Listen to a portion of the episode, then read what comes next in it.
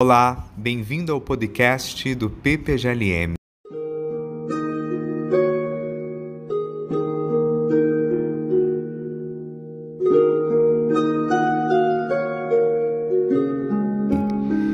No episódio de hoje, vamos conversar com Daniel Saldanha, mestrando em filosofia na Universidade Federal Fluminense com trabalhos realizados em filosofia antiga, especialmente sobre a filosofia indiana, tradição védica e budistas. Também com Lucas Machado, doutor em filosofia pela Universidade de São Paulo, atualmente professor na UFRJ e diretor da Associação Latino-Americana de Filosofia Intercultural, a ALAF. Hoje vamos falar com o Lucas e o Daniel sobre filosofia oriental.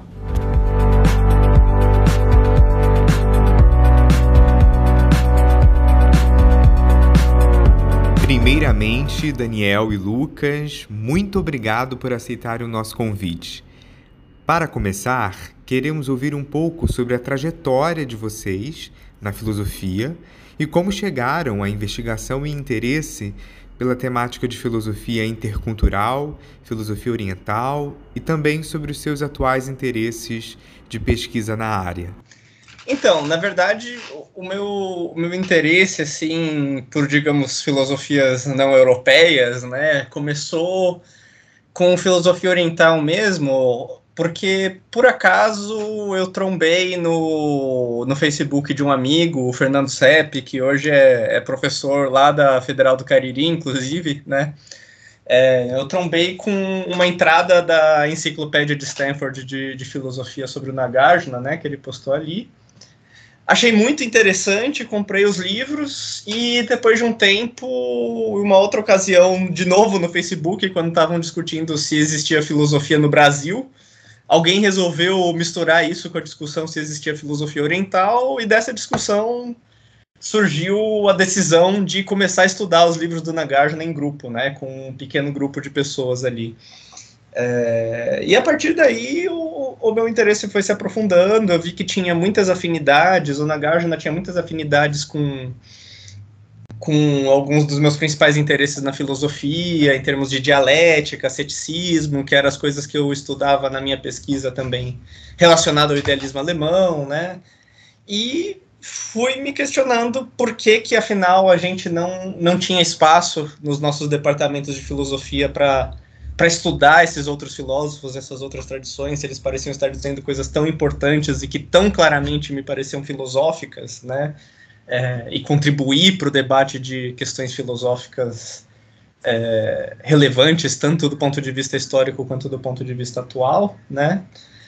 É, e a partir daí a gente organizou esse grupo de estudo sobre o pensamento oriental, né, que começou estudando na Garna, e o, no, do contato desse grupo com alguns outros alunos e professores lá do, do Departamento de Filosofia da USP, né, o, o professor Oswaldo Pessoa Júnior e o professor Sacrini, é, a gente organizou, começou a organizar aí as jornadas de filosofia oriental é, a partir de 2012, né, já faz uns 10 anos agora, mas conforme a gente foi se envolvendo nessas coisas, o grupo, eu, né, o pessoal que organizava o evento, para mim foi cada vez mais surgindo o um incômodo de que oriental era um termo ruim em alguma medida ou insuficiente, né? Porque no fundo o meu interesse não era só por tradições orientais, mas por todas as outras filosofias que por alguma razão não teriam sido in incluídas no nosso currículo, né?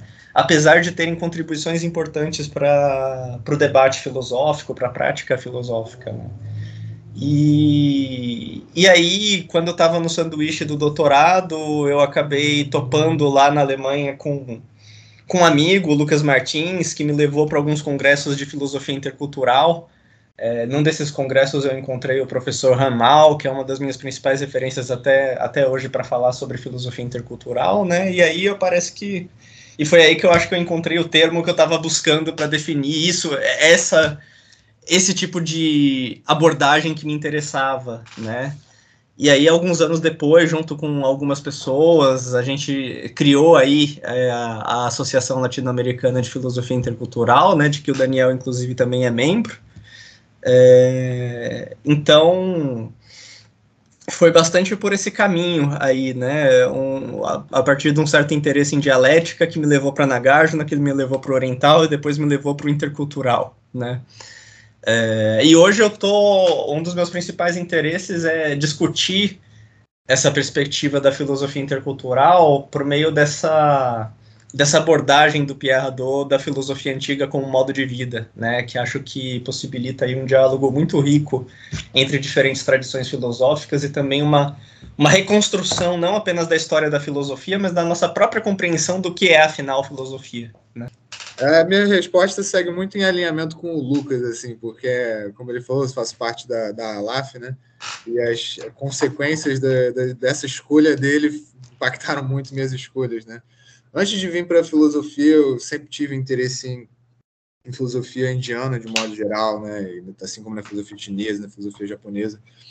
E quando eu decidi fazer filosofia, né, ingressar na graduação de filosofia na, na UF, né, na Federal Fluminense, eu nem imaginava assim, essas questões de currículo, coisa do tipo. Eu achava que eu acabaria abordando questões que eu estudava anteriormente na, de, de, uma forma natural. E aí, com o tempo, eu fui vendo que que eu estava seriamente enganado.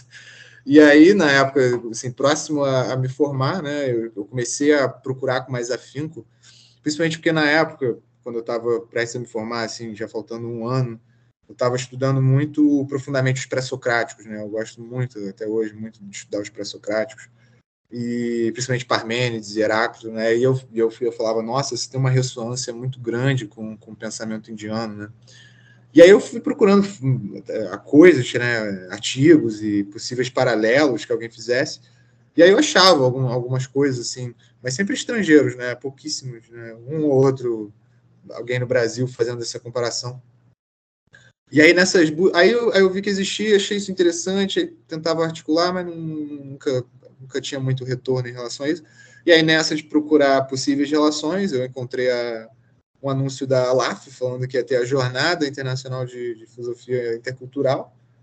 E aí eu fui para São Paulo, né, conheci o Lucas, conheci a Amanda, o Matheus, toda uma galera ali da ALAF que, que estuda e trabalha com filosofia intercultural, né? E, sem falar do José Ferraro, né, que é pô, uma referência em de filosofia budista também. É, mas eu vi, eu vi um lugar ali que, que tinha espaço para discutir essas questões, né? E aí, depois desse encontro, eu percebi que dava para fazer isso, né? Só precisava ter o ímpeto, né? E um pouco, um mínimo de, de ferramentas conceituais, né? E, e bibliografia para trabalhar com isso. E aí dediquei o resto da minha graduação e posterior a começar a trabalhar com, com a filosofia indiana. E aí fui encontrando as dificuldades e, e possíveis facilitações nesse trabalho, né? É muito complexo assim quando a gente tem não tem um, um, campo, um solo, né, muito fértil para isso, porque a gente se vê às vezes tentando validar o nosso trabalho com, com determinadas comparações e coisas do gênero. E aí isso torna a coisa muito mais difícil, né? É, muitas vezes, né? Não que a comparação seja ruim, na verdade, eu acho a comparação ela muito esclarecedora, né? A comparação para iluminar a coisa mas é, ela não é bem vista pela maior parte das pessoas, né? Pela, pela maior parte das pessoas que trabalham em filosofia, ao menos. Mas, bem, vou, vou, vou me estender muito, acredito que seja isso. Esse foi o meu, meu interesse já era anterior da filosofia, né, antes da, de ingressar na graduação de filosofia, né? E, e eu encontrava essas ideias da filosofia indiana, é, é, encontrava essa, essas ideias da filosofia indiana com muito, com muito carinho, né, e muito apreço mas não, não encontrava o debate assim na, na, na filosofia né, da graduação. É, eu acredito que é muito, muito, é muito contraintuitivo isso, né? Porque a, os debates que existem na Índia são debates que existem na Grécia, né? Tipo, os debates são iguais, a questão é essa, né? Tipo assim, a gente pode encontrar os mesmos tipos de questões eu acredito que essa que é, que é a, a, chave limiar aí que a gente pode encontrar como ponto de interesse, ponto de contato, que é como um trabalho de filosofia intercultural deve ser feito, talvez, né? E sem, sem recair nessa coisa da comparação, onde um lado fica mais pobre, outro, coisa do tipo. Mas é encontrar que os debates, as questões da filosofia são questões universais, são questões humanas, né? questão da existência, como a gente encara a existência, coisa tipo, todo, toda manifestação cultural tem que se manifestar, tem que se propor a falar algo sobre isso, mesmo que implicitamente ou o que seja. O problema é quando as ferramentas de análise já pressupõem que, aquele, que aquele determinado discurso é, acaba não sendo válido, né? Aí que a gente encontra o problema. É um pouco isso que está querendo ser feito, acredito, quando a gente fala em filosofia intercultural.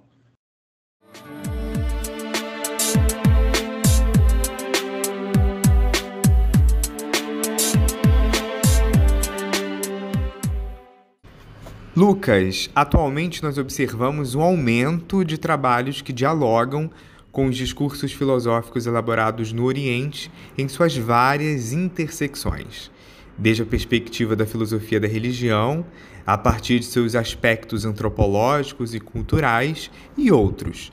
É, no aspecto propriamente filosófico, de qual maneira podemos facilitar o diálogo entre as filosofias realizadas no Oriente e no Ocidente? Em quais termos o diálogo intercultural é possível?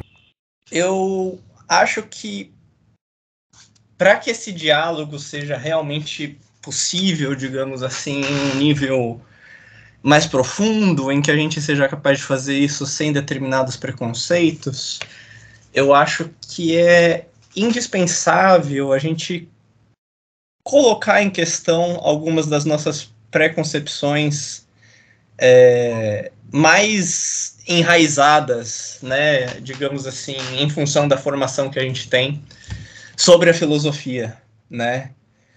Quer dizer, em primeiro, porque é muito dessas preconcepções muitas vezes que vem uma certa uma certa postura fechada que se quer que é fechada a tal ponto de que se quer se dispor a buscar conhecer minimamente o que está do outro lado antes de criticar, né? O que se encontra não apenas no Oriente, mas em outras tradições, né?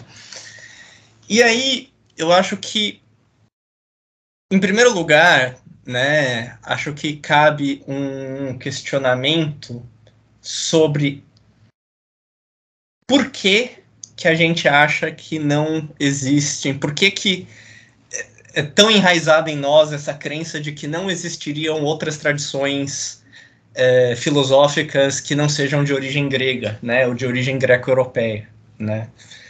É... E aí a gente tem que parar para pensar, né. A gente realmente parou para ler algum livro de, é, sobre o tema do que é a filosofia, para início de conversa, por exemplo? Ou de como se, constitu se constituiu a nossa compreensão atual do que é a filosofia, a gente parou para ler algum livro, alguma pesquisa, algum trabalho sobre essas tradições que existiriam em outras culturas, sobre o que foi escrito, o que foi feito, o que foi pensado nessas outras culturas, para que a gente possa decidir se isso é filosófico ou não. É, a gente, de alguma maneira, parou para estudar mesmo o, o, de que modo nós chegamos à compreensão que nós temos da história da filosofia hoje, a compreensão que nós temos da filosofia hoje. E, e se os argumentos que são utilizados para defender que ela seja uma, uma herança exclusivamente ocidental são bem justificados e, mais do que tudo, são embasados em real, realmente alguma espécie de conhecimento é, aprofundado dessas tradições que são excluídas para que se possa falar com propriedade acerca delas, né? Em geral, a minha experiência, né, com pessoas que têm resistência a esse tipo de perspectiva, é de que a grande maior parte das vezes nenhum estudo desse tipo foi feito por elas, né? Quer dizer, apesar delas nunca terem parado para ler um livro de filosofia chinesa, um livro de filosofia indiana, não ter lido nenhum dos autores ou das obras nessas tradições, né? É, apesar, de, apesar disso, se tem uma convicção muito profunda de que haveria algo de específico na maneira de se pensar no Ocidente, na maneira de se é, filosofar justamente no Ocidente, que o distinguiria de todos os outros lugares. Mas baseado em que a gente tem então essa convicção, né? Se a gente não baseia isso em alguma pesquisa séria, em algum estudo mesmo dessas, dessas obras, dessas outras tradições, e em uma consciência clara, afinal, daquilo que a gente está entendendo por filosofia aqui, né?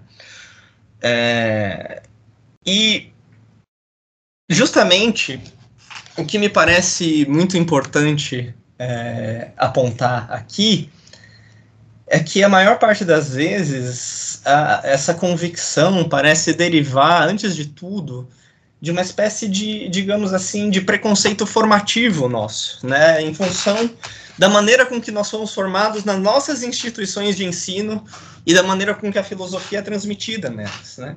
Baseando-se em uma certa concepção de filosofia, em uma certa literatura, na qual de fato aparece essa ideia repetidamente de que a filosofia seria ocidental, né? Mas aí, e na verdade, justamente, já que se trata de diálogo, eu acho que essa, essa é uma, primeiro, uma primeira abertura para tornar uma espécie de diálogo possível, para que a gente possa considerar seriamente a questão, né? É, o que eu acho que teria que ser feito nesse contexto não é nem. O ponto não é que as pessoas que pensam isso elas tenham que concordar imediatamente, né? Não que é um absurdo que pensar que filosofia seja só ocidental e assim por diante. Mas que elas parem para refletir, né? Quais são as fontes delas para chegarem a essa conclusão? E não apenas isso. O que, que as fontes delas sabem de fato sobre essas outras tradições que elas excluíram, né? Será que essas fontes, esses autores que, que excluem essas outras tradições, eles conhecem, por exemplo, Nagarjuna, já que a gente estava falando aqui né, é, de filosofia budista, ou Dharmakirti, ou Vasubandhu? Será que eles leram os trabalhos, por exemplo, do Mozi, ou do Xuanzi, ou do Xunzi, né, quando a gente está falando de filosofia chinesa? E, e, ao, e ao ler esses trabalhos, eles chegaram à conclusão de que isso não era filosofia e conseguiram mostrar ponto por ponto de que maneira isso se distinguia do que os filósofos gregos faziam. Né? É, essa é uma pergunta importante para a gente fazer, para que a gente possa realmente tratar essa questão de uma perspectiva, digamos, com seriedade, né, com um tipo de rigor acadêmico que geralmente a gente exige sobre qualquer outra coisa que a gente afirme nesse meio. Né? É, então, eu não quero ficar aqui me prolongando, poderia ficar falando né, uma hora inteira só, só sobre essa questão, mas eu acho que um primeiro passo para que esse diálogo seja possível, né, é realmente a gente se voltar para essas nossas preconcepções acerca da filosofia e se perguntar o quanto elas estão de fato rigorosamente fundamentadas, né? E a partir daí, eu acho que naturalmente se abrem horizontes de, de tanto de aproximação quanto de, de, distinção, de comparação com essas tradições, né, em que esse diálogo se torna possível. E uma das vias que eu acho mais interessante, porque justamente faz esse trabalho de desconstruir a nossa concepção herdada de uma certa modernidade de filosofia e repensar a própria tradição dita ocidental em outros termos, né? Em outro, de acordo com uma outra concepção de filosofia, é, é justamente a, a, via aí do Pierre Doido que ele fala da filosofia antiga como modo de vida. Né? Eu acho que é um dos horizontes possíveis de desconstrução dessa, dessa herança institucional passada para nós sobre o que é filosofia e onde foi feita filosofia, que se sustenta muito mais em função, né, me parece aí, dessa reprodução de um senso comum, de um, de um, de um, de um, de um preconceito institucionalizado, do que em função de qualquer rigor acadêmico, quer no tratamento da, da, dessas tradições não ocidentais, quer no próprio tratamento tra dessas tradições ditas ocidentais. Né? Queria acrescentar algumas coisas que o Lucas disse, muito interessante, né? É, quando a gente olha né, para essa ideia de Ocidente, né, tipo, como se fosse um bloco monolítico e com uma história né, criada paulatinamente e perfeitinha, né, toda aquela coisa, construção que a gente vê da, da, do encanto né, que, a, que, a, que a filosofia europeia acaba criando, né, é que justamente quando a gente olha para o passado, essa coisa de que o solo originário da filosofia europeia é grego é muito questionável. Tipo, que, que os gregos seriam tão europeus quanto, sei lá, os portugueses ou, ou franceses ou o que quer que seja? Porque os gregos, quando a gente vai olhar a, a constituição deles, a sua constituição filosófica, é muito claro, assim, pô, Platão, em, de, em determinados diálogos, aponta assim, não, os egípcios passaram esse conhecimento, não, é, são os caldeus, né, oráculo dos caldeus, então, o próprio Platão e diversos outros autores gregos, eles têm referências a, a outros povos que estão ali no seio do, do Oriente Médio, e, enfim, é, como que a gente pode atribuir também essa narrativa histórica, essa linha histórica, como se o grego fosse originariamente europeu como uma, uma, uma construção cultural única, né? É, a gente começa a ver com o tempo, né, que, que a ideia de Europa ela é uma a ideia de Europa não, perdão, a ideia de Ocidente, né, porque é muito é diferente, né? O Ocidente é, um, é uma construção ideológica, né? Ela é muito pautada em contraposição realmente ao, a um outro, né? E a um outro totalmente desconhecido, né? Totalmente fantasmagórico, totalmente projetado, que se põe como o não ocidental, que é, que é justamente aquilo que é pior, né? é o projeto de colonização, né? muito, muito arrigado assim, na, na, na, própria epistemologia, né? na construção da, da epistemologia da filosofia. É, nesse sentido, acho que a gente começa a ter uma percepção maior assim de que faltam determinadas faltam determinados questionamentos realmente das preconcepções que a gente tem do nosso próprio entendimento histórico, né? do, do que, que é a filosofia, do que, que é a formação filosófica do, do, desse, do que a gente chama de Europa. Né?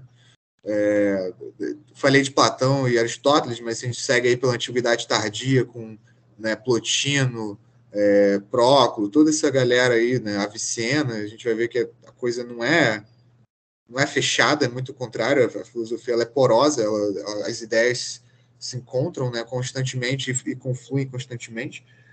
E a gente vai ver que, é, além de além de questionarmos essa origem né, de, da, da, própria construção filosófica, a gente também vai entender que a própria, o, próprio momento em que os filósofos é, modernos começam a se debruçar sobre as filosofias não europeias, né, por exemplo, a filosofia indiana, a filosofia chinesa, é um período muito peculiar assim do, do, da história da Europa, né, de um, um período de porra, dominação, de expansão.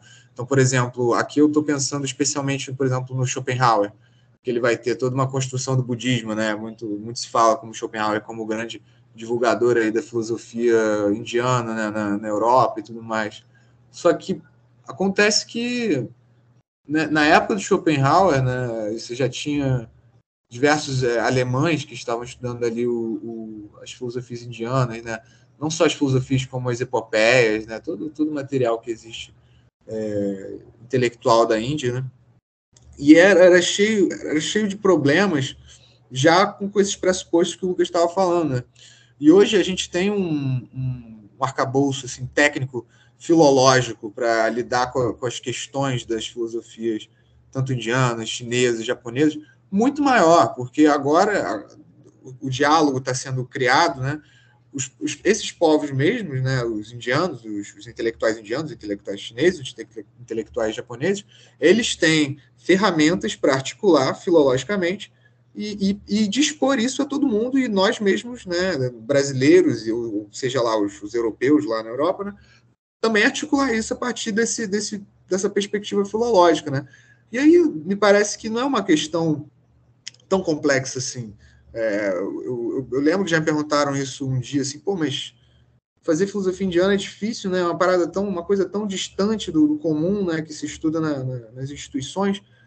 Aí eu falei, cara, como assim é distante assim? É quando a gente vai estudar filosofia grega, a gente tem que aprender grego antigo, a gente tem que estudar teatro grego, a gente tem que estudar né, é, toda a cultura helênica como um todo, né, tem que entender a história da, da, da Grécia Antiga, o que, que tem de diferente para fazer em relação a Índia? Eu tenho, no caso, na grego antigo, vai ter que estudar sânscrito, sânscrito antigo, vai ter que entender as relações culturais que existiam ali, entender um pouco da, da, da cultura, no sentido histórico, e entender quais os debates estavam acontecendo.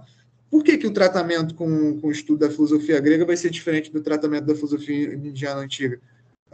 Filologicamente falando, é tão distante quanto, ou, ou, a gente tem tanta afinidade assim com o grego antigo. Eu, eu não tenho, pelo menos. Né? A gente não nasce assim com essa, com essa predisposição a aprender grego antigo, né? Enfim, eu acho que o mesmo se dá com o chinês e com, e com o japonês, né? Assim, é uma questão de estudo e de, e de tratamento técnico da mesma forma que diversas pessoas têm com a filosofia da grega, né, grega antiga, e com autores romanos, por exemplo. Então, não me parece que seja uma questão assim tão tão difícil acesso do ponto técnico, porque hoje em dia já existe ferramenta para isso. Né? Na, na época do, do, né, do, século XIX, na Alemanha, é, era um problema. Só que o curioso é que, né, devido ao contexto histórico deles, é que eles não, não encaravam isso como um problema, o que a gente encara como um problema é uma grande, uma grande barreira intransponível, né? e que não deveria ser, inclusive. Né? Pensando agora na filosofia japonesa, especialmente nos trabalhos de Toshihiko Izutsu, Lucas, de qual modo Izutsu aborda a questão da consciência e também como esse filósofo nos oferece um método intercultural para pensar sistematicamente a filosofia? Só ressaltar que né, eu concordo muito aí com, com, com tudo que o Daniel disse e, e, e, inclusive muito com essa afirmação né, que eu também já vi, até encontrei numa discussão recente, né, essa coisa de falar de estudar Índia e falar, não, mas nossa, isso está muito distante de nós, né? E, mas falar, mas espera, está tá mais distante do que o grego mesmo? E a pessoa afirmar categoricamente que sim, mas veja, justamente com base no conhecimento do que sobre essa tradição, né? É, se, se a gente e, e eu acho que quem lê acaba tendo muito essa experiência que o Daniel falou, de que você lê e você acaba achando ali afinidades com os próprios gregos do ponto de vista das questões, é, e até de uma certa maneira de fazer e conceber é, a filosofia, né, no sentido de pensar que o ideal do, dessa reflexão analítica é um, uma espécie de transformação espiritual, de transformação de si, né, então, aonde a gente coloca esse, esse ponto de demarcação entre o eu e o outro também é algo que a gente tem que questionar e, e, também pode ser um reflexo da nossa desconhecimento do outro, né? Que a gente coloca esse limite arbitrariamente em um ponto, é, colocando um como necessariamente mais distante do que o outro, sendo que a gente nem sabe a respeito dele, né? É, sobre o Izutsu, então, é, é engraçado, né? Porque eu acabei começando a estudá-lo por, por convite do, do, professor, de um professor da, da UFRJ também, né, o Rodrigo Guerizoli, que estava nesse projeto aí junto com um pessoal é, que eu conheço, que eu conheço de ter participado de eventos de filosofia japonesa, porque essa é outra coisa que me interessa, né, é, também por esse viés também esse interesse veio um pouco pela relação com a dialética, o idealismo alemão, né? Porque você tem a escola de Kyoto, autores como Nishida, Nishitani e tudo mais, né? Então eu tinha um contato com algumas das pessoas que o, que o Rodrigo estava nesse grupo para estudar o Izutsu, né? É, que é esse filósofo japonês aí do século XX, que ao mesmo tempo é especialista em filosofia islâmica, né? É, e que ele, na verdade, queria, com esse livro dele, que é o que a gente está trabalhando juntos, que é o Consciência e Essência, né?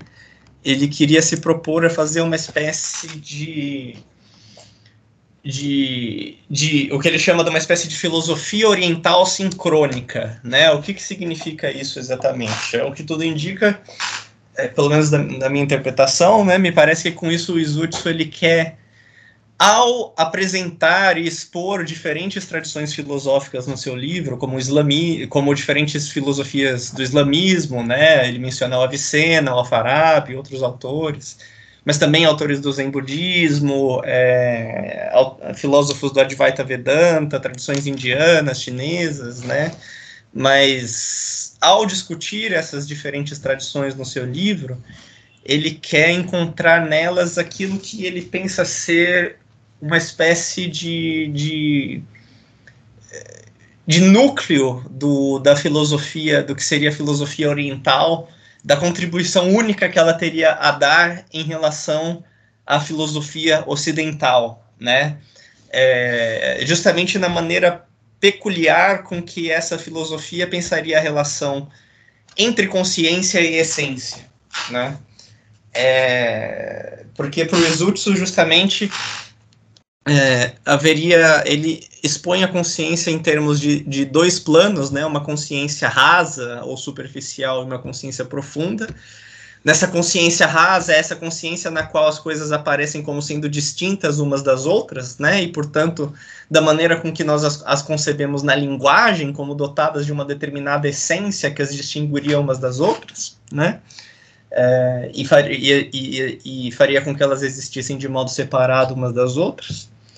E o outro nível da consciência, que seria essa consciência profunda, onde você encontraria esse ser inarticulado, onde não se faria essa distinção, onde de alguma maneira tudo estaria junto, né, nesse fundo de indeterminação, é, onde não é possível, onde conhecer o que as coisas realmente são implica abdicar justamente de compreendê-las em termos de naturezas distintas e separadas umas das outras, né?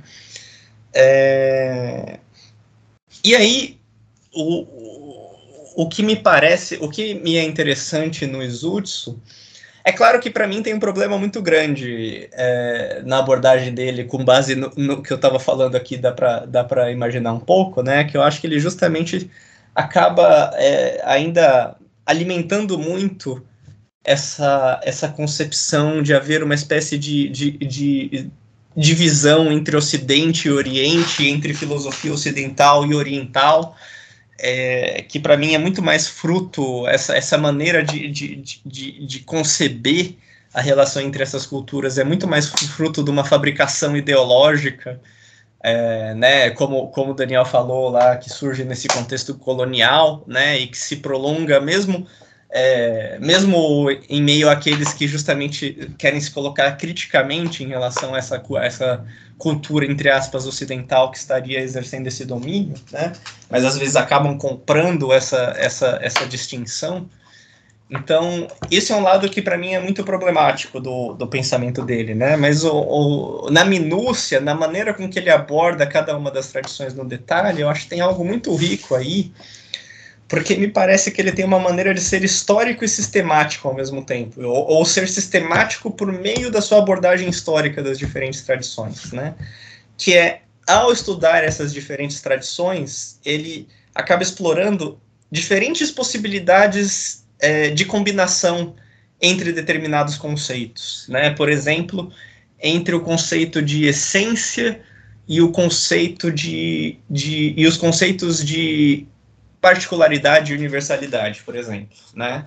Porque acho que esse é um bom exemplo para dar para o que eu quero falar. Porque, por exemplo, ele fala, olha, é, se a gente pega determinadas é, determinados filósofos, como, como por exemplo, ele cita lá um filósofo japonês que agora não estou lembrando o nome, o Motori, se eu não me engano, é, para ele, a essência, né, isso que, a gente, que permite a gente conceber as coisas como distintas umas das outras, ela, ela é, tem, é necessariamente de caráter universal, né? Ela é, ela é essa, esse universal abstrato da linguagem por meio do qual nós distinguimos as coisas, né? E que por isso mesmo nos afasta da particularidade das coisas tais como elas são, que é aquilo que a gente deveria buscar conhecer sem essa intermediação do abstrato, do conceito, do universal, né? Só que ele fala, olha, né, então, então nesse, nesse contexto você tem esse conceito de essência vinculado ao de universalidade e parece que ele só poderia estar vinculado ao de universalidade. Mas olha, você vai ter outras tradições, e aí ele vai justamente para a filosofia islâmica, e que ele fala em que a essência não apenas é, não existe apenas a essência universal, mas existe a essência particular das coisas. Né? Existem dois tipos de essência, duas maneiras por meio das quais é, as coisas se colocam desse modo a se distinguirem, se separarem umas das outras, né? Não só por meio dessa, dessa, dessa forma universal, mas também dessa forma particular, né? E aí eu acho que esse é um exemplo pontual, mas bastante ilustrativo do que me parece ser é, esse, esse olhar histórico que permite vocês é, enxergar a, a, possibilidade de diferentes, de, diferentes combinações é, contidas em um conceito. Né? Que talvez alguém muito imerso em uma determinada tradição filosófica, histórica, por exemplo, pudesse pensar, não, não tem como pensar a essência sem pensar em universalidade. A essência é o abstrato e assim por diante. Mas aí quando você mostra, não, não, olha só, tem aqui uma tradição histórica é, que justamente pensa que dá para vincular a essência com, com particularidade, sim. E ao estudar isso, vira essa chavinha na sua própria cabeça de que, olha só, essa é uma, essa é uma, essa é uma ligação possível desse conceito com esse outro conceito. Essa é, é, é uma. É, é, você acha, digamos assim, outros pontos de conexão possíveis que, é, entre conceitos, né? E com isso outras concepções de conceito é, que talvez você não percebesse tão nitidamente se você não, encontra, não encontrasse isso apresentado por determinadas tradições, né?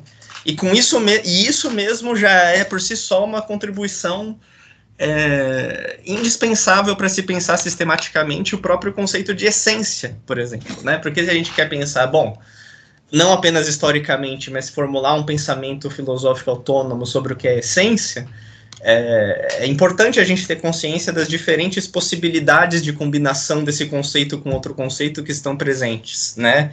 E não tratar como dogmaticamente, né, ou como pressuposto, sem um estudo mais aprofundado, é, que mais combinações do que aquelas com que a gente está imediatamente familiarizado seriam possíveis, né?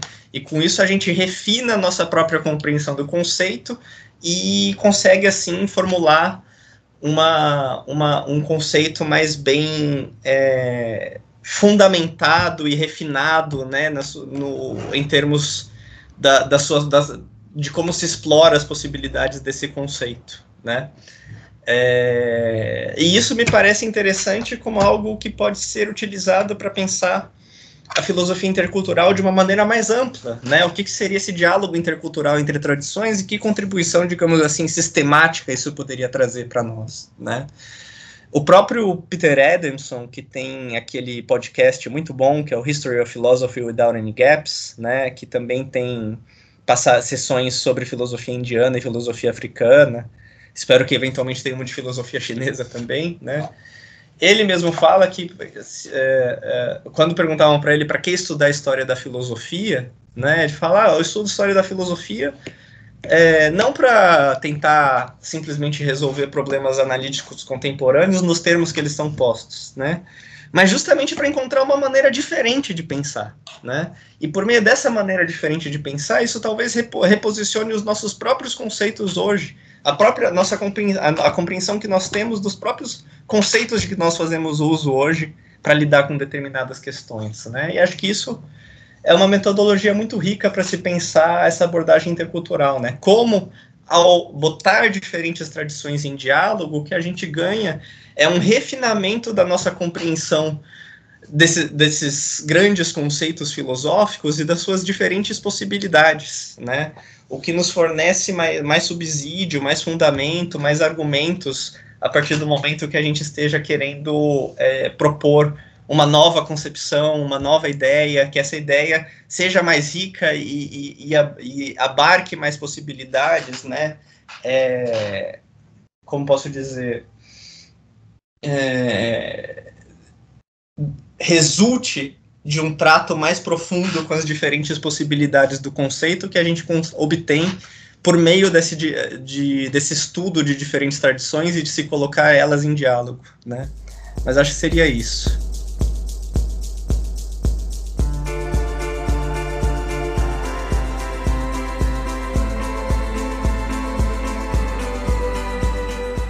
Daniel, ainda sobre o tema da consciência, quero falar sobre o budismo Yogacara, que defende uma centralidade da mente ou consciência como espaço privilegiado de conhecimento.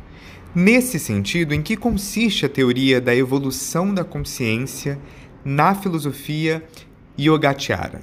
Muito legal a fala do Lucas agora, muito, muito interessante. Tem, tem alguma ressonância, assim, a, acho que tem um percurso histórico aí que tem uma, uma ligação, visto que a escola Yogacara, que é uma escola é, indiana, vai influenciar profundamente a China e, por consequência, depois o Japão. Assim, né? A escola Yogacara ela vai ser muito importante para criar a escola Chan na China, que depois vai, vai se tornar a escola Zen né, no Japão. É uma, é uma tradução, né? Chan seria dhyana em sânscrito, né? Concentração. Então tem uma ênfase aí na, na na análise e na investigação da concentração como um método epistemológico, né? mas a gente precisa refinar isso para entender isso melhor. E, e bom, a, a, teoria da consciência yogachyara envolve todas essas questões. Né? Uh, a, a, a, filosofia yogachyara ela surge como um, uma continuidade, né? um desdobramento de uma primeira fase do, do budismo, né? que é o Abhidharma. Né?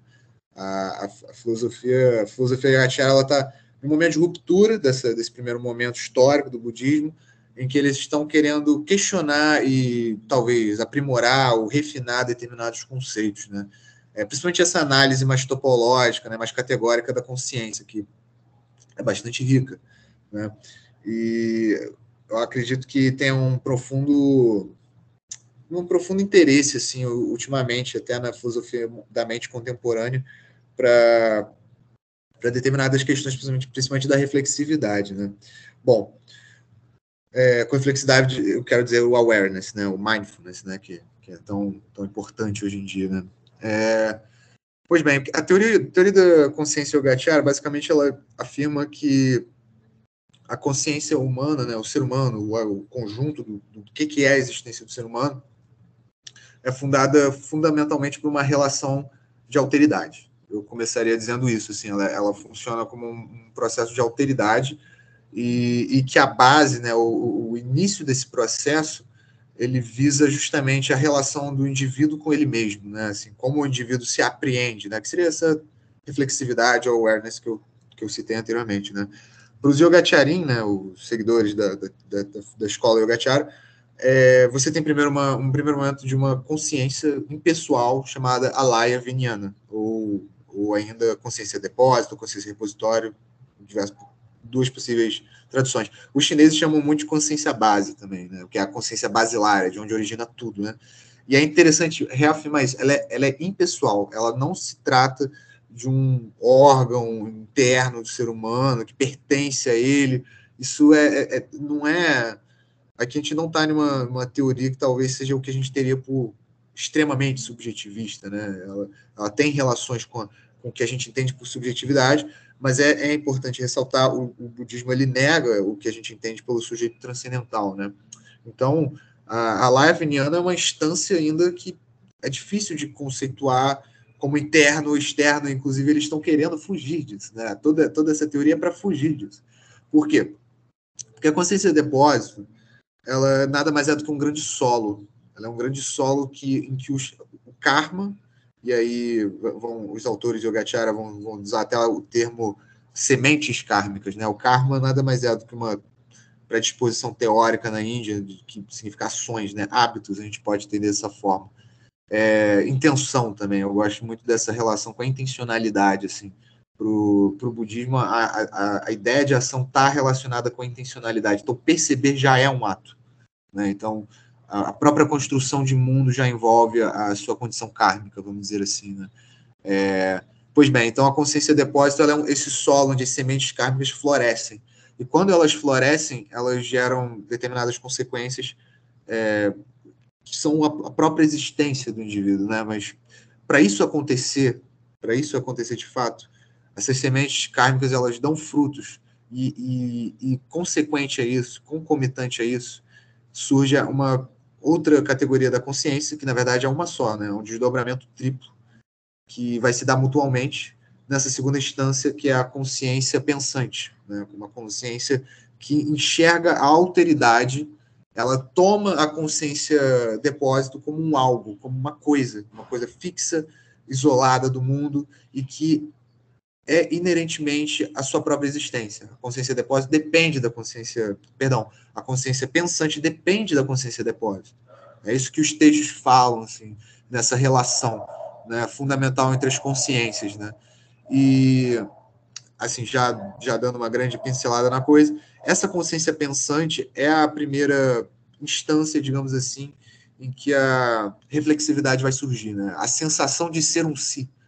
O que essa teoria está dizendo é que, basicamente, para termos um si, a sensação de eu ser um algo, e não estou dizendo aqui nem de ser um algo específico, como Daniel, né, que faz mestrado em filosofia, etc., ou Lucas, que mora em São Paulo, etc., etc., não é um algo característico, mas a sensação de si mesmo, é o primeiro momento. E nem tem memória ou qualquer coisa do gênero envolvido aqui, o que está envolvido aqui é a sensação subjetiva de existir. É, é, a consciência pensante é essa, é essa categoria que, que é responsável por isso, né? Na, na, filosofia védica a gente vai ter o Ahamkara, né? Eu acredito que seja um paralelo bem interessante, né? É, Ahamkara euidade, né, ou, egoidade, né, o que seja, né, a, a, ideia de que temos uma predisposição pré-reflexiva, né, ela é anterior a qualquer tipo de, de reflexão ou, ou ação no mundo que, que, constitui a nossa sensação de si. E o, o, isso eu diria que é um, uma, uma interseção comum das escolas budistas, é de que essa sensação de si ela é falsa. Né? A sensação de si ela, ela acarreta em uma de uma série de, de disposições reflexivas, uma série de disposições intelectuais, como as teorias é, do, do, do, Vedanta, né, que o budismo vai ser tão contra, é, todas essas disposições vão, vão, influenciar nas ideias dos indivíduos. Né? O fato de tomarmos a nós mesmos como algo pré-determinado e fixo e que é isolado no mundo vai gerar tanto perturbações mentais como visões erradas, né? perspectivas e teorias erradas sobre o mundo. Pois bem, então, ainda sobre a evolução, então temos aí a consciência depósito criando sementes kármicas, que são percebidos pela consciência pensante, que vai tomar essa consciência depósito como um algo, né, como uma coisa constituída de individualidade e, e, e perenidade também, né? Ela é contínua, né? ela, não, ela não termina. E, e, essa consciência pensante, por sua vez, nessa relação de alteridade com a consciência depósito, vai gerar seis outras consciências, que são as consciências dos sentidos, né? A consciência da visão, a consciência do paladar, do tato, da audição, do, do olfato, e a própria consciência da mente. E aqui mente está sendo usada como no sentido de aquela coisa que pensa, aquilo que pensa, né? E na, na escola Yogacara é muito claro que a mente funciona como uma espécie de é, organizador dos sentidos, vamos dizer assim, aquilo que grava a memória, etc, etc. É, é, é uma teoria bem interessante nesse sentido, porque o que está sendo afirmado também quando nesse terceira, terceiro movimento da consciência, que seria um movimento mais, é, como se diz, cotidiano, né, da nossa experiência comum do, do, do, da vida, né, é de que basicamente nós temos diversas percepções inapercebidas, né? Nós não percebemos a integridade da, da nossa realidade. É basicamente isso aqui, uma das questões que está sendo posta em jogo e só percebemos as coisas que percebemos em funções de predisposições de hábitos e ações, né? O karma.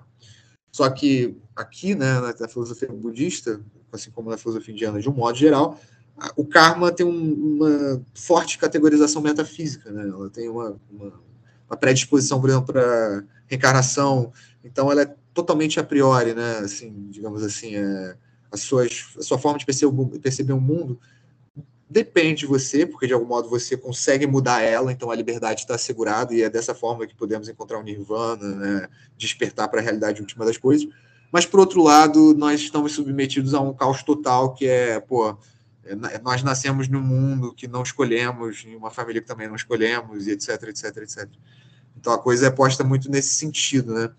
É, eu acho que o, o, que é interessante também, que é posto em jogo aqui, em termos até da história da filosofia budista e da, da filosofia indiana, e isso também eu diria que é válido para a filosofia madhyamika, que é do opositor, né? Uma, uma, outra escola que alguns colocam como rival, outros dizem que eles dialogavam de forma mais amigável do que parece, tá? uma grande discussão entre os estudiosos da, da filosofia mahayana, mas me parece que é um ponto em comum em afirmar que a alteridade aqui está sendo posta em jogo no Nagarjo, né, que é o, expoente da filosofia do caminho do meio, né, a escola madhyamika. É, vai ter outra configuração, uma configuração mais linguística e tudo mais, mas no Vasubandhu, que é o expoente da, da filosofia Yogacara, é, a alteridade está sendo posta como uma categoria também metafísica, né? Tipo assim, Nagarjuna, é, acredito que o Lucas concorde comigo, é um cético, um cético radical, é, enquanto a escola Yogacara, o Vasubandhu, eles têm uma proposta sobre a realidade, né? É, eles têm uma proposta assim, ah, o que é o mundo. E a configuração do mundo é a não dualidade. Ou seja, é muito interessante, porque eu estou aqui falando sobre a consciência, ela vem a ser por meio da alteridade, né, da relação entre a consciência pensante com a consciência depósito, mas fundamentalmente essa relação é um engano, né? E é um engano não só do ponto de vista epistemológico, da consciência se aprendendo a si mesmo, mas também é um, um, é um erro epistemológico da apreensão do indivíduo com a realidade em si. Porque quando ele compara, quando ele vê o mundo, e ele vê o mundo em uma miscelânea de coisas, né, diferentes coisas constituindo sua realidade, como, sei lá, em um determinado momento ele está com comidas à frente dele, ou sei lá, ele está andando de ônibus, ele vê um ônibus, né, as coisas aparecem para ele, e ele toma as coisas como separadas dele e constituídas de individualidade. Né? É, e o que o Vasco está dizendo assim, o que você percebe no seu dia a dia é, é não dual, na verdade. Você cria dualidade e, em algum nível, a dualidade é necessária né, para a vida cotidiana, porque a linguagem cria essa cisão da dualidade. É, acho que Acho que essa é uma, uma importante marca do pensamento do Vassubano, que ainda não é tão explorada. E eu já vi algumas pessoas explorando, e é bem interessante falar uma, uma certa filosofia da linguagem aí, né? Dizer como a, a linguagem acarreta necessariamente nisso. É, isso vai se relacionar também com as, as três essências da, da, da Constituição do Mundo, que é um, é um texto super interessante do Vassubano, é, sobre, diria que é bem ontológico mesmo, assim, falando sobre a, o que, que é a não dualidade e tudo mais, né? E, e aí ele vai discorrer justamente isso, como a consciência originária, né, a, a, forma original do ser humano também se constituir no mundo, é a da mesma forma das coisas, que é, que é justamente a natureza última, né, é, que vai ser a, a, a, final dessas três outras dessas três naturezas essenciais que estão nesse sutra aí que eu estava comentando. Em um primeiro momento a gente imagina as coisas como imaginadas, como se elas estivessem, é, se fossem isoladas em si, constituídas de, de uma essência ou determinada coisa, determinada é, capacidade de se autoconstituir. Né? E depois a gente vai ter uma, um entendimento da natureza das coisas em um nível heterodependente, ou seja, casualidade. A gente vai entender como as coisas são causas e, de, e consequências umas das outras. E num terceiro momento, a gente vai entender que as coisas são não duais. Né? O nível da filosofia e da discursividade racional está na heterodependência, enquanto a realidade última, a experiência propriamente do despertar, né, seria justamente essa terceira natureza, em que a não dualidade é apreendida por completo. Né? E aqui a gente tem um movimento de paralelo interessante entre a, a, as consciências e o entendimento completo dessa, da, dessa, desse aparato, né, que, é, que é essas três consciências se relacionando, que é a forma como o indivíduo atua no mundo e, e, como ele percebe né, o mundo, e também como ele engendra esse mundo por ele mesmo também, ele tem um, um aspecto responsivo na sua forma de atuar no mundo, e essas três essências próprias, assim, tem um paralelo interessante. Bom, eu diria que é mais ou menos isso, a teoria da, do desdobramento, a evolução da consciência no, na filosofia Yogacara.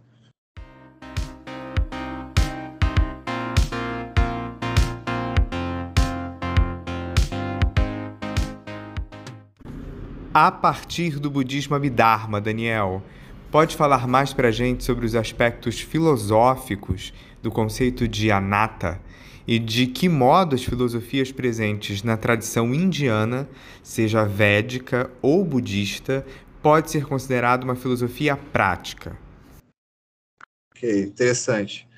É, bem, a questão do anatta, eu diria que é uma das questões primordiais da filosofia budista, né? Eu diria que é a grande cisão da, da, da, filosofia budista com a filosofia védica, eu diria que é o conceito de anatta, assim, é um dos maiores expoentes, ao menos. É, a gente tem que entender que o cenário intelectual né, indiano ele, ele é configurado muito pela, pela tradição né, dos Vedas, né, que são os textos sagrados e, e em diversos sentidos tratam de ritualísticas e, e, e aspectos da cultura indiana, mas também é, tem muita coisa interessante sobre formulações teóricas, que são as Upanishads, né? Fazem parte dos Vedas. E a, a coisa não é linear, né? Vão surgindo diversos textos, as, as Upanishads vão sendo feitas em diferentes épocas. E por volta da época do Buda, né, ali do século 6, 5 a.C., né, a gente começa a ter um movimento mais acalorado, vamos dizer assim, da, é, em que momento essa, essa, essa, essa, esse debate com os Upanishads começam a se tornar muito forte para o que, que os indianos desejavam, né? que era basicamente a libertação no sentido dessa relação do karma que eu estava comentando, né? das reencarnações, que já era uma coisa extremamente dada como certa para a Índia, né? para a Índia antiga. Tem que lembrar que a tradição védica ela começa 12 séculos de Cristo. Então, tem 600, 700 anos, né? Então, assim, a, a questão a questão de como o debate filosófico propriamente surge, né? Isso é inúmero, né? É que nem perguntar seria Homero já, já, já havia aspectos filosóficos, já era, né, já tinham questões filosóficas, ou, ou sei lá, se determinados poetas já, já discutiam filosofia em, seu, em seus poemas. Eu diria que a discussão é um pouco por aí, não quero entrar nessa seara. Mas eu certamente diria que no século VI a.C., com Buda, a coisa fica calorada por diferentes protagonistas, né? E aí eu, eu, gostaria de dizer que, exatamente, a gente tem os Vedas como a ortodoxia e, e a gente tem os heterodoxos, né? E, e, a gente tem diversos heterodoxos, né? Pessoas que vão contra a doxa comum dos Vedas, né? É, você vai ter todos os desenvolvimentos das darshanas, né? As escolas filosóficas da, do Vedanta, perdão, todos os desenvolvimentos das escolas da, da tradição védica, e você vai ter esses heterodoxos que, que, que se configuram como os budistas, os jainistas e a gente ainda vai ter uma série de outros grupos menores que vão ter questões em que eles negam os Vedas. Então, e o que, que configura essa negação dos Vedas? É o pressuposto do Atman, né? É o pressuposto dessa relação fundamental entre Atman e Brahman, e Brahman sendo como, vamos dizer assim, um conceito é, muito próprio no, nos Upanishads, como aquilo que é e não é. Né? É um conceito filosófico muito forte, e a identidade com o mundo, né, é, entre o indivíduo e o mundo. Mas entender o que é o Atman não é simples, né, não, é, não é uma coisa de simples categorização. Mas eu poderia dizer de forma resumida e sintetizada que o Atman é o sujeito transcendental, na filosofia kantiana, por exemplo, ou na russeliana. É, então, assim, é, por exemplo, os jainistas não negam o Atman. Os jainistas só vão dizer que a relação do Atman com o mundo é diferente do, do, que os védicos tradicionais, né, o Vedanta vai dizer. Enquanto os budistas não, os budistas vão dizer, olha, não existe Atman, né? Anatta é, é Pali, né? E o Pali está para o sânscrito como, sei lá, o italiano está para o latim, né? Uma relação mais ou menos próxima. Então, Atman é Atta em Pali. Então, Anatta é não eu, né? Enquanto Anatman é em sânscrito para não eu também, é a doutrina fundamental do mundo, do Buda. E essa negação do, do Atman, ela é, tipo, sim, é, essencialmente, ela é uma negação da. Eu gosto de pouco, ela é uma negação da substancialização do mundo, vamos dizer assim, de um nível, uma, uma categorização platônica aristotélica mesmo, né? É, quando se diz que não existe eu, o que os budistas estão negando em relação aos, aos védicos é justamente a ideia de que as coisas sejam é, sustentadas por si mesmas. Né? É um pouco isso, assim. Tem, eu não vou lembrar qual é sutra exato, mas a, a repeti, repetidas vezes acontece isso, é, essas declarações, em que o Buda vai falar sobre, e as escolas é, do Abhidharma, né, é, por consequência, vão falar sobre as três marcas da existência. Né? Vai ser o anatma, ou seja, a não, eu, não euidade, a não personalidade, a não substancialidade das coisas. E outra marca vai ser a impermanência, em permanência Nietzsche, né, em sânscrito, eu traduziria sem o menor pudor por, por devir, é o devir puro das coisas. E, e, a, e Duca, e Duca é muito difícil trazer, porque ela, ela carreta uma moralidade muito grande, que é, acho que não é de fácil acesso, assim, muitas vezes, em um primeiro momento. Mas ela, os autores contemporâneos têm, têm traduzido por insatisfação, que eu acredito que traz uma, uma proposta mais interessante do que a ideia de sofrimento, que é como normalmente é traduzido, né? Eu acredito que a insatisfação é, traz essa ideia da relação de Duca com as outras marcas da das as outras marcas da existência. É, realmente a, a, Duca é muito mais didático nesse sentido, porque isso é, o, o mundo é insatisfeito para o indivíduo que acredita que o mundo é permanente. É um pouco essa ideia.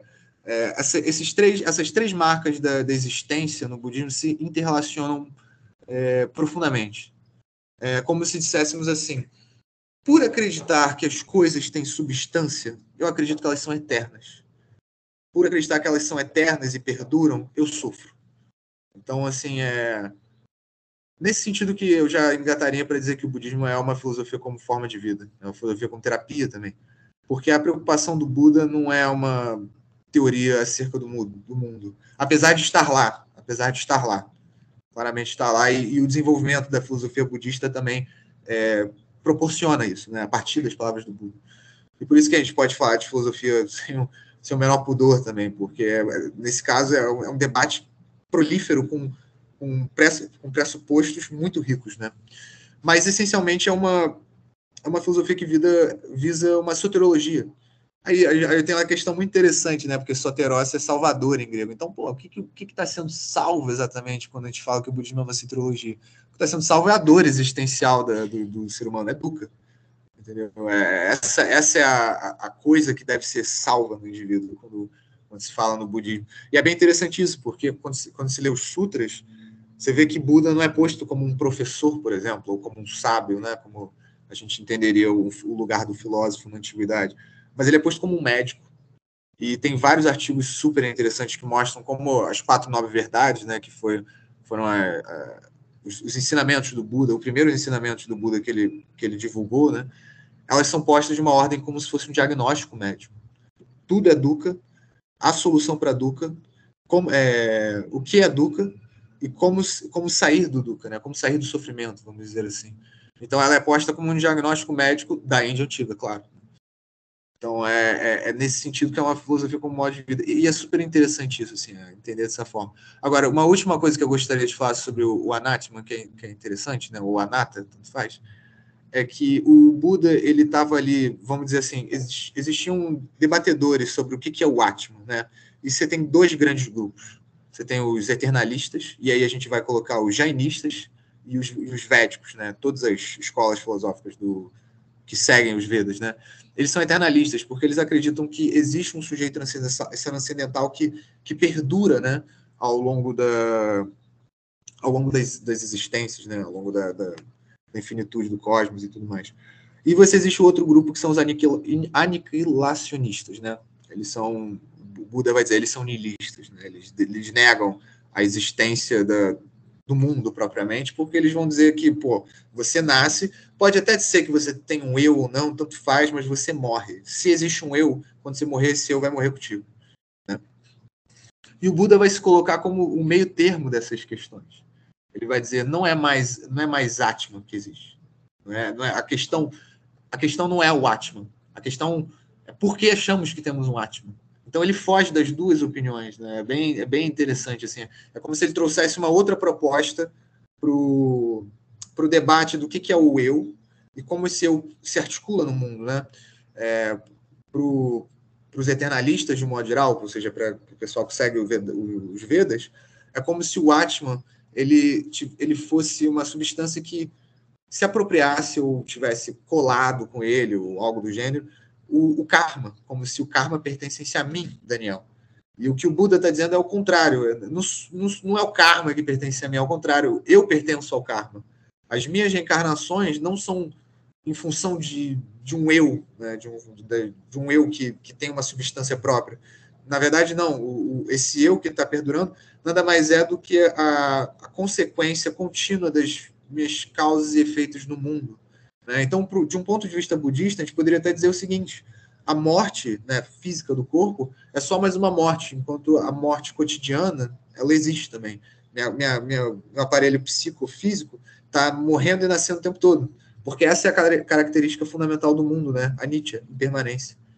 Então, enfim, era mais ou menos isso que eu poderia pincelar aí sobre a teoria do, Anatta, né, no budismo Abhidharma. Lucas, você traduziu o livro Filosofia do Zen Budismo, do filósofo sul-coreano Byung-Chul Han. Nessa obra, nós temos um método comparativo que confronta filosofias de pensadores importantes no Ocidente, como Platão e Hegel, com o Zen Budismo. Você poderia falar mais sobre o próprio Zen Budismo e qual o propósito de Han nesse trabalho? Depois de, de toda essa fala do Daniel e, e, e agora a gente passar para o Zen, eu, eu tô quase concluindo ficando em silêncio, assim, né? Só para fazer uma coisa bem zen de se fazer. É, mas, mas eu acho, na verdade, eu gostei muito da fala do Daniel, porque, na verdade, né, e ela acaba amarrando muito com essa pergunta que você fez, Thiago, né? É, traz muitos dos elementos que são importantes para compreender é, esse livro do Han, Filosofia do Zen Budismo, né? É, e as questões que ele levanta ali, né? É, uma primeira coisa que eu acho interessante de notar é que o, o Han, apesar de sul-coreano, né, ele é radicado na Alemanha, ele fez toda a formação dele na Alemanha, e uma das consequências curiosas disso é que ele tem uma fala orientalista sobre o Oriente de uma perspectiva bastante alemã. Né? Então ele fala do, da, do Oriente como um orientalista alemão falaria, né? E acho que isso tem muito a ver com essa formação filosófica, essa formação acadêmica dele, né? Que acaba carregando um pouco esse, esse, o peso, digamos assim, dessa dicotomia um tanto artificial entre Ocidente e Oriente, né? Mas ao mesmo tempo eu, eu acho que essa, é, é, foi legal como essa pergunta ficou aí bem para o fim, que eu acho que casa com muito do que a gente conversou é, nesse podcast, né? É, e particularmente com a última fala aí do, do, do Daniel, é, que e, e, até tá difícil de, de, eu, de eu pensar por onde começar, já que tem tantos pontos de contato aí, né? Mas eu acho que um primeiro ponto que eu gostaria de uh, indicar nesse sentido é que, olha, para mim isso justamente ilustra um dos grandes interesses contemporâneos de se conhecer outras tradições para além dessas tradições que nós estudamos na, nos departamentos de filosofia, né? Como isso tem relevância para o debate atual? Porque veja, um filósofo, um dos filósofos mais discutidos contemporaneamente, né, o, o Byung-Chul Han, justamente porque ele estaria tocando em pontos centrais, em pontos nevrálgicos, digamos assim, né, da, do, da maneira com que a nossa sociedade funcionaria hoje, é, julgou relevante fazer um livro sobre o Zen, né? E mais do que isso, o, esse livro, Filosofia do Zen Budismo, é um dos livros mais propositivos do Han, né? Acho que o único outro livro dele que é tão propositivo quanto esse é um que está para sair que é, saiu em alemão, né? A tradução em português ainda está para sair, é, que é o Vita Contemplativa, em que ele justamente propõe, e aí nesse diálogo profundo com essa perspectiva da filosofia como modo de vida, que se der tempo eu vou querer falar um pouco sobre isso também, né? Mas ele propõe a vida contemplativa como a forma de vida em que nós podemos desfrutar inteiramente da nossa condição humana, em contraposição a essa nossa forma de vida hoje, né, ditada pelo capitalismo e pelo imperativo da produtividade, em que a gente reduz a vida à mera sobrevivência. Né? O que, que isso tem a ver com, com, com o Filosofia do Zen Budismo? Veja, o Filosofia do Zen Budismo é um livro anterior ao Sociedade do Cansaço, né, que é o livro mais conhecido do Han, e é um livro em que eu acho que justamente ele ainda tem algumas perspectivas acerca de algumas questões que vão destoar é, significantemente do modo como ele vai abordar essas mesmas questões a partir da sociedade do cansaço, né? Mas outras coisas permanecem é, fundamentalmente as mesmas ou fundamentalmente semelhantes, pelo menos, né? E uma das principais questões dele sempre é de pensar justamente como a gente pode viver um modo de vida que não seja pautado pura e simplesmente por buscar é, dar continuidade à própria existência, né? buscar é, se valer de todos os meios possíveis para persistir em, no seu próprio ser, persistir, continuar existindo da maneira com que eu sou como indivíduo e preservar a minha identidade como indivíduo, né? Porque para o Han, essa é, digamos assim, esse é o impulso existencial fundamental, digamos assim, por trás do capitalismo como forma de organização da sociedade, né? Esse, esse, esse, esse desejo existencial de dar continuidade à sua própria existência, de persistir na sua própria, é, naquilo que se concebe como sendo a sua identidade, né? E por isso mesmo vencer sobre a morte, né? Inclusive uma das frases mais emblemáticas dele sobre o capitalismo, talvez a definição mais concisa e, e precisa ao mesmo tempo, é de que o capitalismo se nutre da ilusão de que mais capital equivale a menos morte. Né? Quanto mais capital eu tiver, mais eu consigo perseverar na minha própria existência, na minha própria identidade como sujeito, manter-me idêntico a mim mesmo. né? É... O que, isso tem a ver com filosofia do Zen budismo, de novo, né? Ora, nesse momento, o Han julga justamente que o modelo de esse modelo de existência econômica, se a gente quisesse dizer, né, é filosoficamente caracterizada justamente pelo conceito de si, se a gente quiser, de Atma, certo? No sentido dessa, dessa forma substancial de existência do sujeito na qual ele permaneceria idêntico a si próprio, né? E que seria essa concepção de, do sujeito pautada pelo si, né? E pautada justamente por, uma, por, um, por um fundamento ontológico baseado no modelo da substância, né?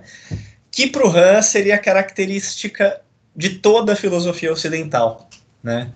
Que a filosofia ocidental, em maior ou nunca, em maior, em maior ou menor medida, nunca abdicou inteiramente dessa, dessa, dessa concepção substancial do sujeito, né? É, do, do, do, do, mundo e do sujeito, né? E, portanto, nunca, nunca se desvencilhou é, verdadeiramente dessa maneira de existir própria ao capitalismo, que é essa busca em persistir na sua própria existência, né? E aí, o Zen Budismo eu acho que é interessante para o Han por duas razões. Em primeiro lugar, porque, e ele insiste nisso, né, uma marca característica do, do Zen budismo, é, é, a gente poderia dizer de uma grande parte das tradições do budismo, hoje em dia tem uma certa polêmica aí, né, o próprio Giuseppe diz que haveria uma tradição budista dos Pugda, Pugdalavadin, né, se eu não me engano esse é o termo, que mesmo que seja pouco conhecida, teria sido por muito tempo até a prevalecente na Índia que defenderia a existência de é, de um Atman, né, de uma pessoa, pelo menos. É, mas essa, essa é uma outra questão, né? De todo modo, muito do que veio para nós, do que ficou para nós das tradições budistas e, de, e continua até hoje, é essa perspectiva da negação radical do si, né? E isso interessa para o Han, porque justamente ele fala, olha, o Zen propõe uma negação radical do si em todos os níveis que a gente não encontra da mesma maneira em nenhuma tradição ocidental, né? E daí esse método comparativo dele, no sentido dele mostrar, olha, é, a gente até encontra certos níveis de negação do si em determinados filósofos ocidentais, como Eckhart, ou Heidegger, ou até ou Martin Buber, mas nenhum deles vai tão longe quanto o Zen em eliminar totalmente a dimensão do si da nossa existência e da nossa maneira de compreendermos e experimentarmos a nossa própria existência, né? e dessa maneira nos abrirmos a um outro modo de ser no mundo que não seria caracterizado por essa busca, né, pelo persistir, pelo continuar existindo, e portanto não seria caracterizado não, por essa por essa não seria reduzido essa dimensão da sobrevivência e de, de reduzido a dimensão do trabalho, né? Que é essa a grande questão. A partir do momento que nós nos preocupamos pura e simplesmente em dar continuidade à nossa própria existência, e de obter os recursos necessários para tanto, para continuar existindo, nós reduzimos nosso, nossa vida à mera sobrevivência e nós reduzimos a nossa maneira de relacionar, de nos relacionarmos às coisas, de estarmos no mundo, ao trabalho como meio pelo qual a gente obtém esses recursos para continuar existindo, né? E interessaria viver a, a existência humana de um outro modo que seria aquele que abriria ela verdadeiramente a, a a uma experiência de plenitude, a uma experiência de liberdade autêntica, né? Que para o Han só pode ser encontrado nessa relação com algo distinto de mim mesmo, né? Eu só sou pleno quando eu não estou sozinho, isolado nessa vida, centrada em si mesmo e na manutenção de si mesma, que é a vida que nós levamos sobre o capitalismo, né? É, então isso por um lado. O outro lado, que eu acho que explica o interesse do Han especificamente no Zen budismo, né? E aí entra toda uma, uma, uma discussão é, do contraste dessa tradição com tradições indianas, por exemplo, é que a gente poderia dizer que é possível fazer essa leitura, ao menos, digamos assim, né, dessas tradições budistas indianas, por, por mais numerosas que elas sejam e distintas que elas sejam, é, e por mais que até certo ponto isso talvez seja questionável em, em certas vertentes mahayanas, inclusive no próprio Madhyamaka, porque eu acho que a origem muito da origem da perspectiva do Zen, da relação entre Nirvana e Sansara, né, o mundo condicionado, é, acho que já já já está presente de alguma maneira no, no, no, pensamento do Nagarjuna, né? Mas de todo modo, nessa, né, nessa, nesse âmbito cultural indiano, parece prevalecer muito a ideia de que o nirvana, esse estado de iluminação, é de alguma maneira, em algum nível, é um estado que nos leva para fora desse mundo como nós somos, nós o experimentamos habitualmente, pelo menos, né? Seria justamente um outro estado em que nós não nos engajaríamos mais com este mundo, nós nos desvencilharíamos dele, né? É... O que isso significa exatamente pode variar muito de tradição para tradição, né? E por isso que há uma certa margem para já encontrar essa atitude zen, pelo menos o germe dela, é, em algumas dessas tradições indianas ou naquilo que alguns desses filósofos budistas indianos falam, como o próprio Nagarjuna, né? Mas me parece que de um ponto de vista ético, é, a ética acaba sendo realmente uma ética de um certo ascetismo no, no sentido de você se desligar do, de, do, do, das coisas mundanas, do interesse pelas coisas mundanas, né? A iluminação está de alguma maneira em você é, não se engajar mais com essas coisas, mesmo estando aqui, né? É, e, e, e, dessa maneira é, alcançar o nirvana como uma experiência que deve nos levar além do modo ordinário com que nós experimentamos e vivemos o mundo e nos relacionamos com os outros e com as coisas um, e nos relacionamos uns com os outros, né? É, bom, o Zen, e aí tem toda uma história que, nem, que eu nem domino e, e nem teria condição de expor mais no detalhe aqui, é, embora tenha um verbete do, da enciclopédia de Stanford muito boa sobre o budismo Shan, né, que o Zen, o Shan é o nome da tradição Zen na China, né, é que como a tradição Zen, a tradição japonesa acabou tendo mais projeção, a gente costuma usar o nome japonês, mas Shan é o nome chinês, né, e aí tem um verbete da enciclopédia de Stanford muito bom sobre a tradição Shan, que é, explica mais o seu desenvolvimento histórico, sua relação com outras vertentes do budismo e assim por diante, né? É, mas no Shan, no Zen, né, se desenvolve muito essa ideia de que o Nirvana não é não é uma ordem de experiência do mundo que nos desengaja dele, né? Ou que faz com que a gente, de alguma maneira, é, deixe de nos engajarmos com as coisas que estão presentes na nossa, no, no, mundo ordinário e na nossa percepção ordinária deles, né?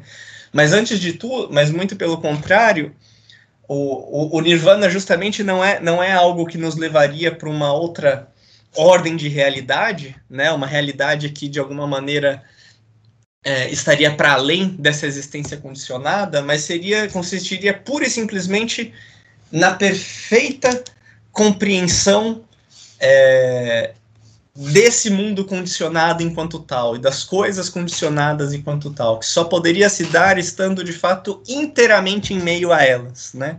Não se separando delas de algum modo, não transitando para uma, outro, uma outra dimensão incondicionada, uma outra dimensão, é, é, um, né, um, um, uma outra dimensão na qual o Nirvana se encontraria, mas o Nirvana seria, antes de tudo, uma maneira de experimentar este mesmo mundo condicionado, sem, e não justamente estar fora dele, mas sim estar inteiramente imerso dele, nele, é, porque se compreende inteiramente ele tal como ele é, né? E para se compreendê-lo inteiramente tal como ele é, é justamente necessário eliminar essa concepção que nós temos de nós e dos outros por meio dessa conce desse conceito do si, né? Como algo permanente, como algo essencial, como algo é, isolado e idêntico a si mesmo, que é o que é independentemente da sua relação com as outras coisas, né? É, e justamente por que, que isso interessa para o Han? Porque ele quer pensar é, justamente uma outra forma de vida possível para nós que implica não a gente buscar essa dimensão de uma, de uma, de uma existência contínua e, permanente e de ao mesmo tempo transcendente, mas, né, é, e, e, e, em que a gente estaria fechado em nós mesmos de alguma maneira, né, ou fechado em uma realidade fora do mundo em que nós é, cortaríamos essa relação ao outro, né, mas para ele, nós só podemos ser plenos justamente nessa relação ao outro, nessa relação do sujeito com aquilo que é distinto dele próprio e que se dá justamente no mundo, certo? O mundo é concebido como o espaço em que eu me encontro em relação com o outro, né? E, portanto, a negação radical do si no Zen, ao mesmo tempo, é, é indissociável de uma afirmação igualmente radical do mundo, do mundo tal qual, né? do mundo e do estar no mundo, de estar presente no mundo. É por isso que o Han diz que o, o Zen budismo seria uma filosofia mundial em sentido específico, né? Digamos assim, quase em sentido literal, uma religião mundial, porque ela é uma religião do mundo, da afirmação do mundo como tal, né? É, e justamente promove essa ideia de que uma a, a, a, muito importante para o Han, né, de que se nós devemos buscar uma outra forma de viver, deve ser essa outra forma de viver em que nós podemos simplesmente estar inteiramente no mundo, sem ter que conferir às coisas nenhum propósito, nenhum objetivo, nenhuma utilidade, mas deixando elas serem tais como elas são, né? E só nesse momento nós podemos desfrutar inteiramente da nossa vida, desfrutar inteiramente da nossa existência, experimentar, experimentá-la em sua plenitude, porque aquilo mesmo que torna possível essa vida e faz dela o que ela é, vai muito além daquilo que eu sou como indivíduo, né? Daquilo que me singulariza. E, e, e a minha própria singularidade só é possível, só pode ser constituída através da minha relação com os outros, né? De tal maneira que ela não se coloca aí como uma identidade fixa e permanente do que eu sou, independentemente dessas relações, mas pelo contrário, é algo que só é concedido a mim por meio dessas relações, né? É... E veja, nesse sentido, aqui também, e aí entrou essa questão da, da filosofia prática e da filosofia como modo de vida, né? Eu acho que, embora o Han, curiosamente, às vezes de maneira frustrante, ele né, pareça não ter nenhuma leitura do Pierre Hadot, que é justamente quem é, propõe essa concepção da filosofia antiga como modo de vida, e como um modo de vida a gente poderia dizer soteriológico, né? que busca a plenitude, a perfeita paz do espírito. E o Hadot fala isso não em relação a tradições orientais, que não são o que ele estuda, né? É, mas pelo contrário, entre das tradições gregas, a, a sabedoria pensada não como um estado de acúmulo de conhecimentos, mas um estado de ser, que é um estado de perfeição do ser, experimentado é como serenidade, como imperturbabilidade, precisamente porque é um estado de plena autossuficiência, né? É, de, de, de, de, nada faltar, justamente. Por isso mesmo, não haver dor, não haver sofrimento. Né? É, mas, justamente, me parece que aqui é claro que o Han está buscando essa perspectiva de uma outra forma de vida que na qual fosse possível alcançar essa condição de paz de espírito, de uma vida verdadeiramente plena nesse sentido, precisamente porque se elimina toda a demanda por ter que existir como indivíduo, encontrar um sentido na sua vida pelo fato de ser um indivíduo, né? É como se, como se o, o, o sentido aí, aquilo que deveria trazer plenitude, seria o fato de eu ser indivíduo. Não, a plenitude só vem quando eu coloco, né, quando eu me abro para essa dimensão da minha própria existência que não se limita à minha individualidade, né, e que na verdade em larga medida nega que eu exista como um indivíduo isolado. É, por isso mesmo e achei muito muito bom quando o, o Daniel trouxe aí essa questão do que é da morte, né, e que dessa perspectiva do, do budismo antigo a gente poderia dizer que em certo sentido a gente está morrendo a hora toda, né? Porque no Filosofia do Zen Budismo, o Han traz. Um, um dos capítulos se chama Morte, diga-se de passagem, né? E nesse capítulo ele diz justamente.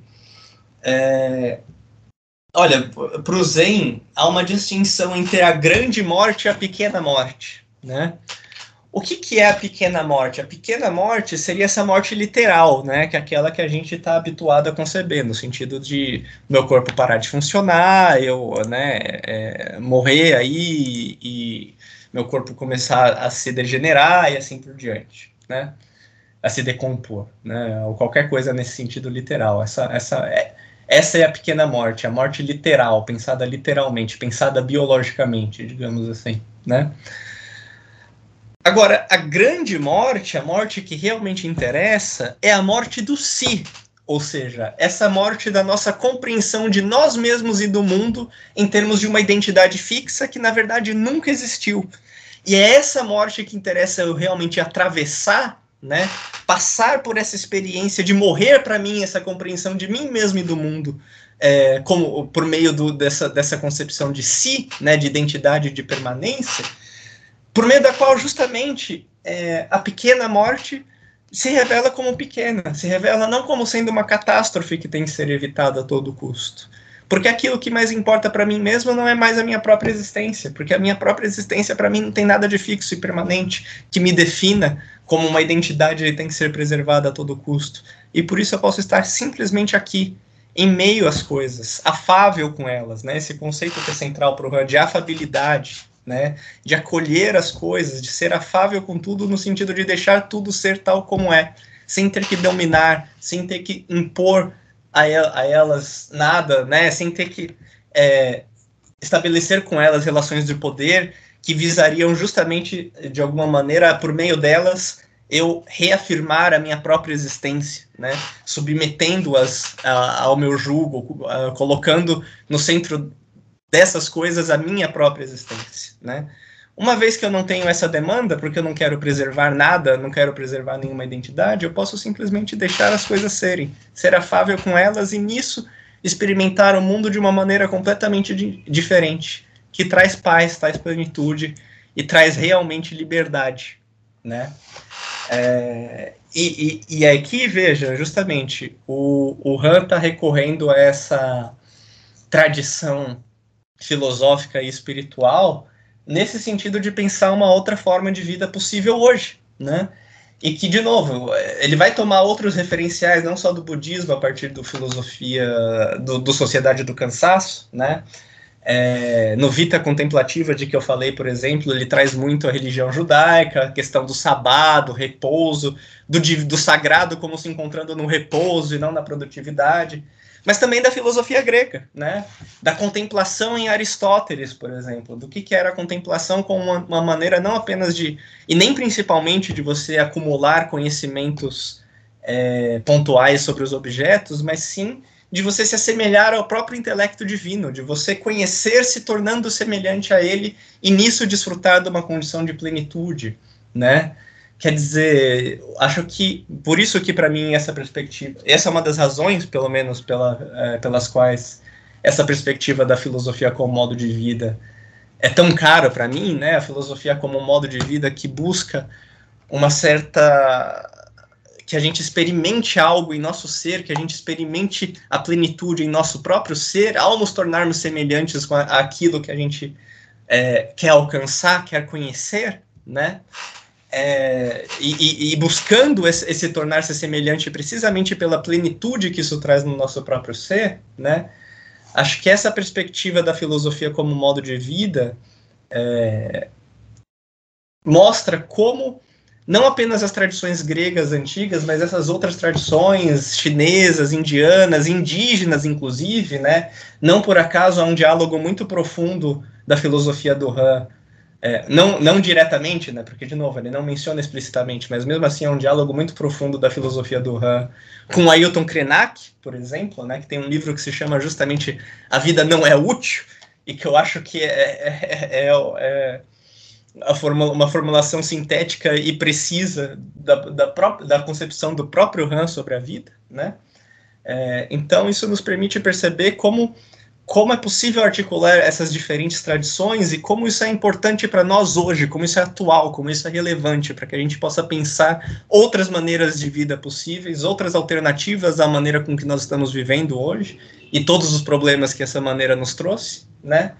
É, e para fazer isso, justamente, a gente tem que repensar o que a gente compreende com filosofia e com quem a gente dialoga, quais são as tradições filosóficas que vale a pena dialogar nesse contexto, para pensar o que seria uma outra forma de ser, de existir, de se relacionar, de viver, de coexistir em sociedade hoje, né? de, de, de, de realmente outras maneiras de pensar a nossa existência hoje, o sentido dela, e, e, a maneira com que nós buscamos experimentar a nossa vida e alcançar uma felicidade, alcançar algo é, de uma ordem de uma, de uma realização para nós como seres humanos, como, como seres conscientes, como seres livres, né?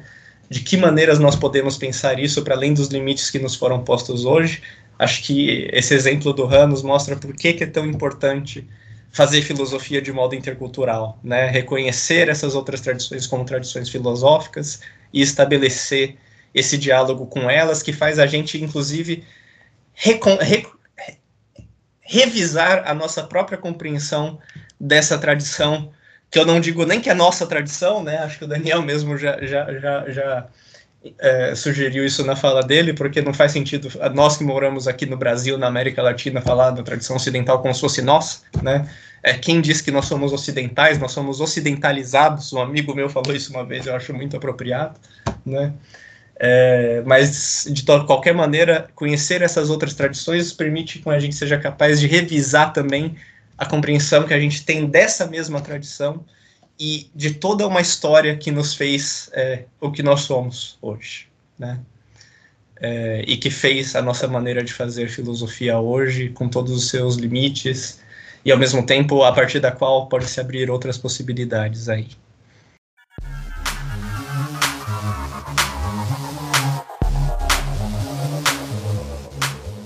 Nós agradecemos ao Daniel e ao Lucas pela ótima entrevista também agradecemos a você que nos ouviu pela sua audiência.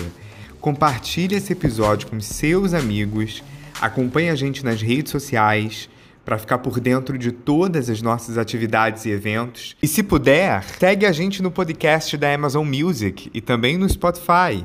Assina no Apple Podcast e se inscreve no Google Podcast. Assim, você vai receber uma notificação sempre que nós estivermos com um episódio novo no ar. E claro, continua com a gente acompanhando os próximos episódios do podcast do PPGLM.